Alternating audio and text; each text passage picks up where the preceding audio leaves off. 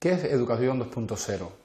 ¿Por qué podemos considerar que esa educación 2.0 eh, hace uso de unas tecnologías que podemos llamar sociales? E incluso que nos podría definir o redefinir la propia educación 2.0 en una educación que podríamos llamar social o un aprendizaje social. Con, este, con esta presentación eh, lo que queremos transmitir es que actualmente tanto el profesor como el alumno pues tienen a su disposición un conjunto de herramientas, quizás esta iconografía sea bastante conocida por, la, por quien visiona el vídeo, eh, y lo que están haciendo es revolucionando todas las formas o las relaciones eh, que socialmente se establecen entre las personas. Y la educación, como parte de esa relación social, evidentemente no puede quedar al margen. Eh, mirando rápidamente esta figura, pues podremos ver quizás eh, la W de Wikipedia, quizás la B de Blogger, podemos ver la simbología, por ejemplo, del Google eh, para experimentar, o el Google Academic, podemos ver también referencias a YouTube, podemos ver referencias a Twitter, a marcadores sociales,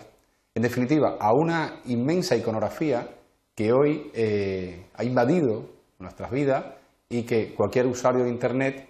en general suele conocer. A continuación lo que vamos a intentar es eh, relacionarla con la educación, la red, Internet, donde las aplicaciones que se sustentan sobre ella se empiezan a llamar, por ejemplo, en el caso de la web, web 2.0, donde no solamente recibimos información, sino también aportamos, pues en el proceso educativo hace que aparezca un adjetivo donde algunos quizás pedagogos lo de educación 2.0, dado que estamos en una web 2.0, no les suele gustar y prefiere quizás hablar de una educación social, una educación más participativa, más colaborativa, donde se construye el conocimiento de manera conjunta, bueno, pues estas herramientas posibilitan una nueva forma eh, de enseñar y aprender. Es importante, antes de continuar, señalar que esta nueva educación o esta nueva manera de enseñar y aprender, como comentábamos hace un momento, eh, basada en unas tecnologías tiene que ser vista las mismas como una herramienta que apoya a ese proceso. Ni lo sustituye ni lo reemplaza, simplemente lo apoya, lo amplía, lo enriquece tanto desde la perspectiva del profesor como desde la perspectiva del alumno. Con los acuerdos de Bolonia, con la implantación de los grados en la universidad, por ejemplo, con esa perspectiva que pueden tener eh, en su formación los alumnos de los niveles anteriores, de secundaria, por ejemplo, pues hace posible que la forma de relacionarse alumno-alumno, alumno-profesor, profesor-profesor, pues eh, se pueda ver de esta manera enriquecida o dinamizada por el uso de las tecnologías en este marco que llamamos educación 2.0. El profesor de Aro, por ejemplo, eh, plantea que en esta educación 2.0 se quieren lograr diferentes cosas, se quieren lograr actitudes. Evidentemente nuestro alumno, nuestra aula, tiene que aprender de una materia, y en ese proceso de aprendizaje desarrolla actitudes de colaboración, de respeto, de altruismo. Asimismo desarrolla competencias para comunicarse, para colaborar, para producir conocimiento, para investigar en ese conocimiento que está abordando. Desarrolla capacidades, por ejemplo, de pensamiento crítico, de gestión del propio conocimiento, de pensamiento creativo y tal. Evidentemente, todas estas cosas, todas estas cosas que estamos señalando, Quizás decir que ha formado parte del proceso educativo es decir algo que es obvio, lo que quizás en este nuevo entorno, y eso sí es nuevo, se ve extremadamente eh, facilitado o posibilitado. Desde la Universidad Politécnica de Valencia, teniendo en cuenta lo que sería la educación 2.0, que quiere desarrollar actitudes, capacidades y competencias, que hace uso de aplicaciones, hace uso de eh, repositorios para dejar la información, para compartirla, etcétera, pues se van desarrollando tecnologías, diversas tecnologías, prácticamente de un curso a otro aparecen nuevas y se amplían las actuales, que facilitan ese proceso de aprendizaje basado en la red, basado en las aplicaciones 2.0 y que hacen posible esto que llamamos educación 2.0. Politube para compartir vídeos, Polimedia para elaborar los vídeos que después se comparten en Politube, Poli OCV esta filosofía es muy importante. En este nuevo marco educativo, todo lo que se crea, todo lo que se produce, se sustenta sobre los hombros de los que han desarrollado el conocimiento previo que nosotros contribuimos a enriquecer y que a su vez ponemos a disposición de los demás. Polyformat, una plataforma virtual, bueno, una plataforma tecnológica que permite el acceso por ejemplo, a los contenidos y que implementa pues, canales de comunicación, posibilidades de exámenes y que facilita que la enseñanza se vea enriquecida tanto de forma presencial, no presencial o semipresencial. RIUNET, un repositorio de contenidos a disposición de la comunidad, tanto la Politécnica como el resto de, la comunidad, del país y del mundo, etc. Quizás este dibujo, que a lo mejor los mayores eh, entiendan un poquito mejor, eh, puede definir el, perfil, ¿no? la usabilidad que hace de las redes, el, el ecosistema tecnológico donde nuestros alumnos se van a encontrar. Evidentemente todos saben que esto es una serie infantil donde este niño, se llama Marco, pues busca a su mamá, para eso hace un largo viaje, pues quizás esta figura, este dibujo, eh, esta viñeta resume lo que haría un alumno que tuviésemos hoy en nuestras aulas. Si tuviese que hacer esa búsqueda, la haría inmediatamente a través de Google. Por tanto, es importante saber que nuestros alumnos tienen una formación mediática, tienen una formación incluso bastante visual, esto es eh, los medios de comunicación masivos, en los juegos que suele utilizar en su desarrollo como niño hasta la adolescencia, etc., eh, cada vez más la imagen, la inmediatez, todo a un clic de la mano, pues tiene una gran importancia. Eh, por tanto, sería interesante, sería recomendable que la educación basada en estas tecnologías pues tenga en cuenta toda la forma, toda la filosofía de pensar, los tiempos de análisis, de respuesta que este nuevo alumnado pues exige al profesor. En este dibujo, en este esquema de Choltis, por ejemplo, se puede ver cómo ha evolucionado la tecnología en los últimos 200 años aproximadamente. El tiempo de vida de una determinada generación, el tiempo de vida laboral de una determinada generación, pues hacía posible que quizás un recurso tecnológico, vamos a decir por ejemplo un tractor, perdón, un arado, por ejemplo, podía ser utilizado por una generación, por la siguiente y por la siguiente, es decir, abuelo, padre e hijo. ¿Vale? Sin embargo, esto se ha ido viendo acortado en todos los campos de la tecnología, eh, haciendo evidentemente eh, necesario, pues quizás, una migración de una tecnología a otra en un periodo de tiempo muy corto. En este dibujo de Choltis, por ejemplo, se puede ver que en este nuevo siglo en que nos encontramos, en aproximadamente cinco años, más o menos, en una década, uno podría tener entre tres y cuatro cambios tecnológicos. ¿Esto qué,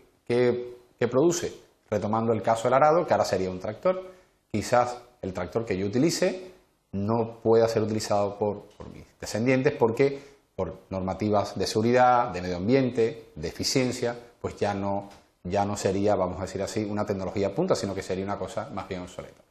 ¿Por qué comentamos esto? Porque en el campo de la educación esto podría, evidentemente, afectar ese proceso eh, docente. El alumno necesita utilizar unas herramientas para aprender, para buscar contenidos, para compartirlo, para construir ese conocimiento de la mano del profesor, acompañado por profesor, acompañado por otros alumnos y tal. Y claro, si la tecnología cambia, pues el proceso de aprendizaje de una determinada materia se podría ver quizás, eh, se podría ver un poco frenado por la necesidad de aprender una nueva tecnología.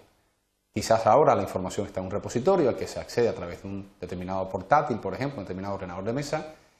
y quizás empezamos a migrar hacia una tecnología móvil, ubicua, que evidentemente tiene grandes ventajas, pero que obligaría a lo mejor a la adquisición de ese dispositivo, a el conocimiento de operación de ese dispositivo, a la instalación de algunas aplicaciones para poder acceder al conocimiento, etc. Simplemente lo señalamos como un aspecto a ser tenido en cuenta en esta educación 2.0 basada en unas tecnologías que podríamos llamar quizás sociales, porque redefinen constantemente eh, la relación entre las personas en todos los ámbitos de la vida. Uno de ellos, la educación. Por ejemplo, eh, quizás haciendo uso de una metáfora planetaria y tal, eh, es posible que nuestro alumno esté aquí en el centro de ese sistema solar,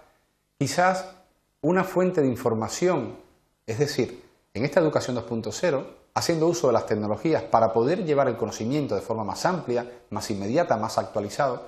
al alumno, pues quizás la información la suele obtener, quizás navegando a través de la red con los diferentes buscadores que hay, quizás leyendo información en blog, etc. E incluso toda la producción de conocimiento que hace, a lo mejor en forma de trabajos finales, de comentarios, los puede poner en un blog personal. O quizás en un microblog. O quizás a lo mejor en su perfil de Facebook.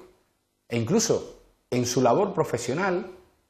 todo el currículum, toda su actividad, tanto de pregrado como de posgrado, la podría ir poniendo en esta aplicación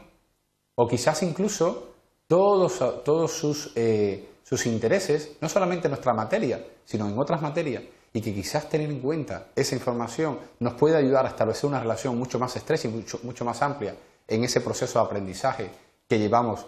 a la par, pues quizás viendo los marcadores, por ejemplo, sociales que tenga en su, en su, en su directorio, en la red, o incluso quizás poniendo las transparencias, las diapositivas, toda la fuente de información que ahora utilizamos no en un repositorio quizás institucional, sino en una aplicación donde compartimos, por ejemplo, en este caso, las transparencias que hemos preparado en PowerPoint y donde de manera muy fácil puede acceder sin salir de su entorno de trabajo. La idea de, de proponer quizás ir a donde está el alumno, el alumno debe estar en clase, seguramente que ese es el mejor sitio donde podría estar, porque la relación profesor-alumno directa entre un alumno eh, en el laboratorio, en el seminario, evidentemente tiene un valor, un valor tan importante en el proceso de aprendizaje que difícilmente una herramienta tecnológica pueda suplir. Pero si quizás por temas de coincidencia horaria, de, dispersión geográfica, etcétera, eh, el alumno podría, no, no pudiese asistir a la clase, pues podemos facilitarle, podemos hacerle llegar toda la información. Incluso no solamente de nuestra asignatura, sino, por ejemplo, de nuestras áreas de conocimiento o de nuestras áreas investigativas, etc.